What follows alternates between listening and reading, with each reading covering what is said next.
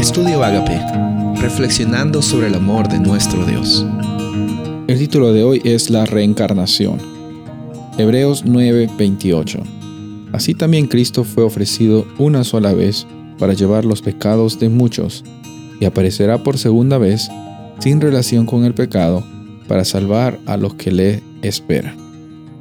En esta ocasión vemos que la experiencia de, de Jesús fue una vez para siempre.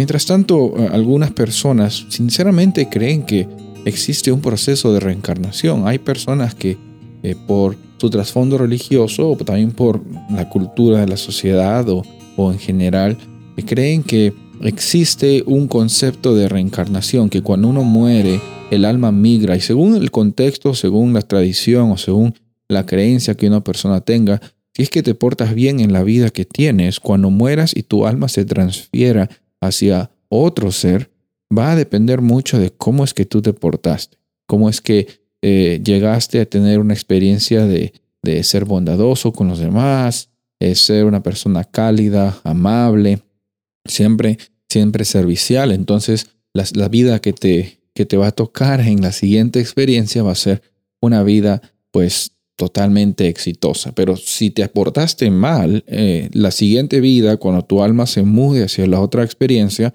va a ser una vida un poco más miserable porque estás pagando los platos rotos de las decisiones que tuviste.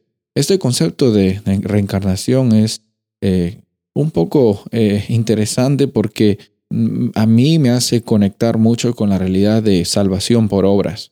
y la verdad es que la Biblia nunca está conectada a una experiencia tuya de salvación por las cosas que tú haces.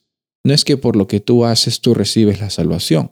No es que, ah, bueno, tengo una vida buena, será porque mi vida pasada fue una vida de luchas, pero fue una vida que, que logré vivirla bien. No, y vemos esa, esa constante en esas dos realidades, la salvación por obras y la reencarnación, porque todo se disminuye a la conducta que tú tienes la interacción que tú tienes con Dios o con otros o cuán bien tú estás eh, desarrollando tus, tus conductas para ser un mejor ciudadano. Entonces, lo que veo en la Biblia no es eso. Yo veo que Dios está una vez y para siempre ofreciendo salvación para todas las personas, no en méritos de lo que las personas hacen, sino en el amor que es parte del carácter de un Dios que siempre presenta su iniciativa para ti y para mí. En otras palabras, nosotros no recibimos la salvación y la vida eterna porque necesariamente hicimos las cosas bien, pero sí las aceptamos por fe y vivimos en esa realidad en, que Dios y el Espíritu Santo están transformando nuestros corazones, sabiendo eh, que Dios tuvo la iniciativa y hoy día tú caminas al lado de Él. Soy el pastor Rubén Casabona y deseo que tengas un día bendecido.